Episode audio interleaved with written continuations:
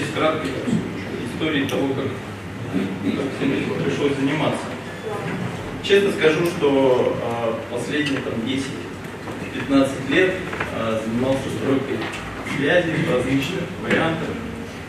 Проводная, беспроводная, домашняя.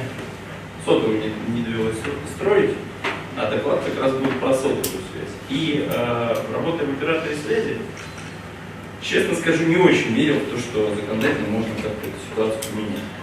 Ну, каждый раз сталкиваясь с какими-то барьерами, с какими-то проблемами, которые необходимо решать с э, недискриминационным, или с дискриминационным доступом, с э, неработающими механизмами, процедурами. Вот. Было полное понимание, что, в общем, только собственная харизма, достаточно активная жизненная позиция, никакие законодательные меры не могут повлиять на то, что происходит в этой отрасли. Вот. Но, как выяснилось, поменяв, как говорится, пиджак на погоны, э, понял, что, в общем, можно, четко понимая, как это должно работать, можно поменять ситуацию. А в Московскую область коллеги пригласили меня строить связь и заниматься системами безопасности. Вот. И одной из задач управления связи является именно развитие рынка связи на территории Московской области и повышение качества услуг для жителей Московской области. А, в первую очередь, это, конечно, сотовая связь, как наиболее востребованный, наиболее массовый сегмент сейчас. Вот. Учитывая площадь Московской области, большое количество населенных пунктов на ее территории, столкнулись с тем, что э, шутка про жизнь за МКАДом, она имеет право на существование. То есть жизнь за МКАДом, она заканчивается. Качество связи внутри Москвы и за территорией Москвы отличается в разы.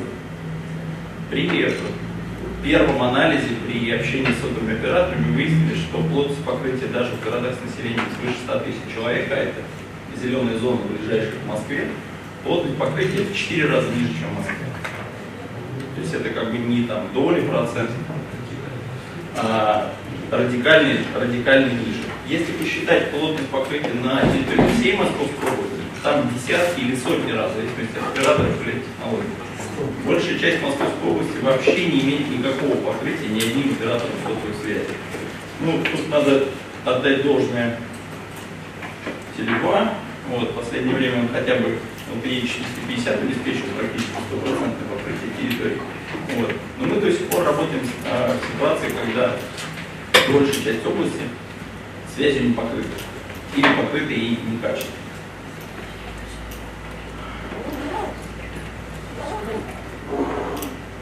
При этом изначально э, при формировании задачи, как же двигаться дальше, э, было разыграно несколько сценариев того, как мы затащим оператора регион. И, и самый стандартный сценарий, давайте проведем какой-нибудь инвест-конкурс, дадим все в одни руки и добьемся результата. Стало понятно, что э, доходность в последнее время сотовой связи не настолько велика, чтобы а, заставлять оператора делать дополнительные инвестиции для развития, существенно проще пойти по пути наименьшего сопротивления. Просто открыть ворота. Просто внимательно почитать действующее законодательство, найти в этом действующем законодательстве те пункты, которые должны работать, но по каким-то причинам не работают, и заставить их работать. При э, самом первом анализе, как я уже сказал, стало понятно, что плотность покрытия у нас достаточно низкая, и операторы э, не очень активно строят на территории Московской области. Низко. Медленно строят они по простым причинам. Ну, прежде всего, это нормативные барьеры, которые нам на самом первом этапе удалось достаточно быстро снять. Потому что э, понятно, что при строительстве сотовой, станции, э, сотовой связи необходимо получить два разрешения. Одно на проектирование, другое на в эксплуатацию. И наше местное отделение Патентнадзора а, достаточно творчески подошло к этому вопросу, учитывая достаточно большое количество жалоб жителей о том, что их там получают, о том, что им в окно светит а, новая базовая станция. Вот, они дважды применили диапазон расширенной неопределенности. А, первый раз при проектировании, второй раз при, эксплуатации. В результате плотность 10 милливатт была один раз понижена на 30% и второй раз понижена на 30%. Вот, в результате чего сотовый оператор справедливо говорит, слушайте, ну нам нужно буквально каждые 100 метров тыкать базовую станцию. Давайте как внимательно почитаем этот документ. Ну, вот. Поэтому на уровне министерства была сформирована рабочая группа, собрали светляков, собрали надзор, собрали Роспотребнадзор, внимательно прочитали документ и выяснили, что документ, оказывается, можно применять только при натурных измерениях. На этапе проектирования его применять нельзя. Первый барьер был пройден. Операторы радостные и довольные побежали э, сдавать свои проекты, проекты уже без э, диапазона расширения неопределенности. Вот. Следующий важный момент – это непосредственно размещение базовой станции. Э, вариантов на самом деле всего три. Это либо земля, либо сооружение, либо инфраструктурный оператор. Вот. Так как у региона, непосредственно в собственности региона находится достаточно небольшое количество э, зданий, большинство зданий сооружений находится в собственности муниципалитетов, вот, то первый, самый основной, основное направление удара было выбрано именно в части земли. Вот. Земля, э, как выяснилось, на территории Московской области достаточно большое количество земли не разграничено. По неразграниченной земле у нас есть норма в земельном кодексе, которая позволяет операторам связи без конкурса получать земельные участки неразграниченных собственности. Вот. Но, как выяснилось, на территории Московской области она не работала по тем или иным причинам. А, участки кадастрировались, необходимые под сотовых затем выставлялись на конкурс. А, в конце прошлого года весь этот проект, весь этот процесс с кадастрированием и последующим выставлением на конкурс удалось остановить.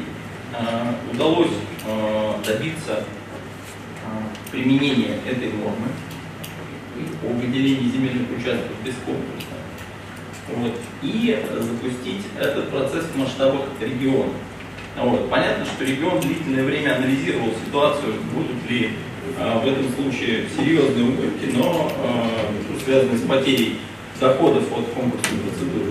Но э, на чашу весов, с одной стороны, было положено достаточно эфемерное количество денег, потому что при анализе выяснилось, что большинство участков берутся участников, а не у региона. А на другую часть весов были положены жители Московской области, которые не, могут, не могут получить качественную связь. То есть жители, конечно, перевесили. А, но на этом, как выяснилось, мы не остановились. Вот. Даже несмотря на то, что регион принял решение о том, что землю выдаем, выдаем садовикам без конкурса, ура, все побежали, ничего не произошло. Садовики буквально там через две недели прибежали к нам и сказали, слушайте, ну, нам никто ничего не выдает. Вот. Потому что наше сооружение признано капитальным сооружением. Вот. А в случае капитального сооружения, в соответствии с постановлением правительства 1300, которое распространяется только на некапитальные сооружения, получить землю невозможно. Вот. Поэтому мы пошли дальше. И э, в строгом соответствии с законодательством у региона есть право определить перечень э, сооружений, которые не требуют получения разрешения на строительство. А, как, вы, как большинство из вас знает, а, в законодательстве нет четкого, прям однозначного разграничения, что считать капитальным сооружением, что считать некапитальным сооружением. И э, наши доблестные муниципалы, видя то, что к ним побежал оператор, начали трактовать это в свою пользу. У вас есть фундамент, у вас высокое антенно-мачтовое сооружение, значит оно капитальное, раз не прописано иное. Все, что у вас прописано в проекте, не имеет значения. А, летом этого года а, регион внес изменения в областной закон, и все антенно-мачтовые сооружения высотой до 45 метров и заглублением до 4 а, метров были включены в список тех объектов, которым не требуется получение разрешения на строительство.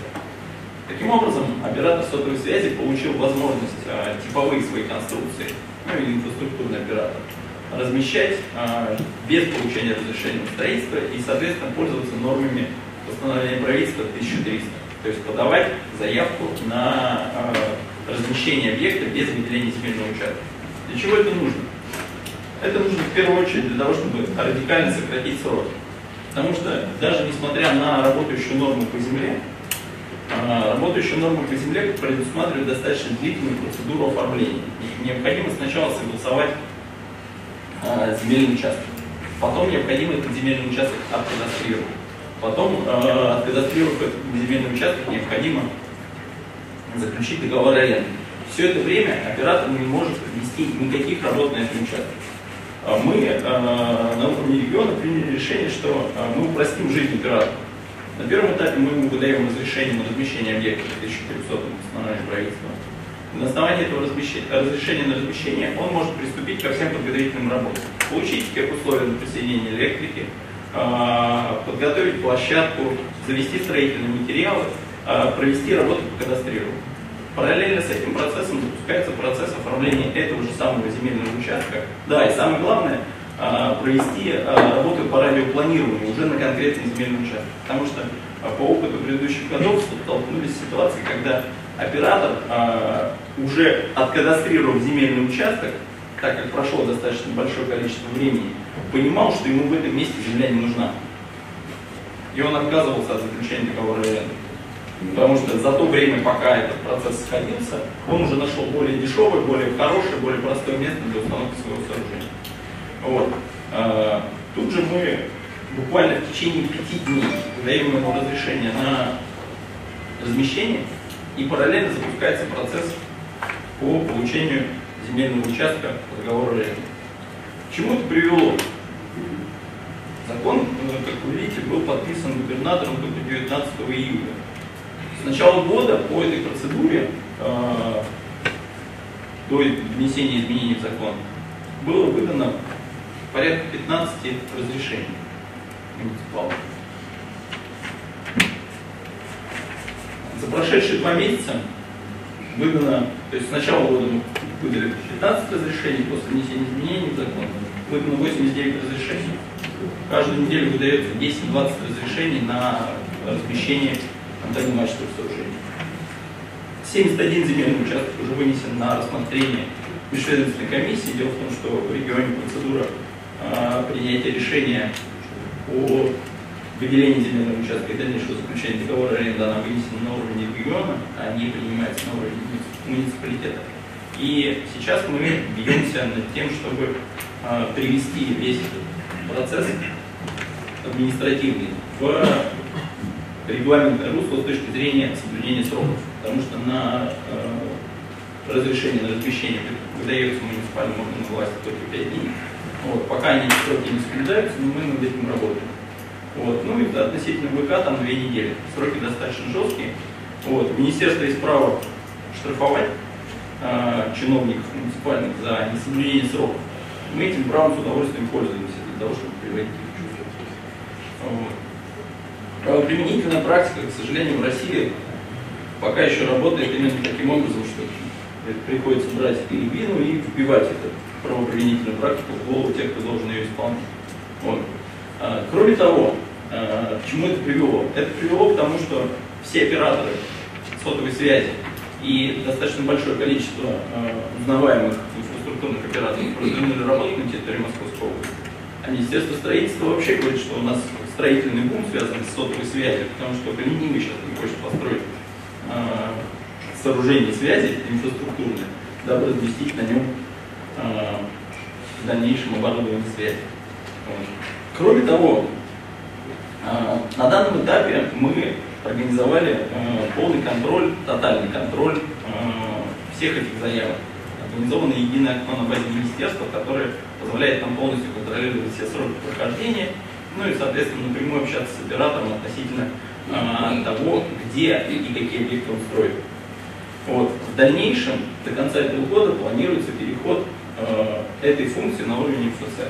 В регионе достаточно активно работают многофункциональные центры, и мы стараемся полностью абстрагироваться от прямого общения с заказчиком и, соответственно, с исполнителем. И в ближайшее время э, все эти заявки можно будет подавать как в МФЦ, так и вообще в электронном виде.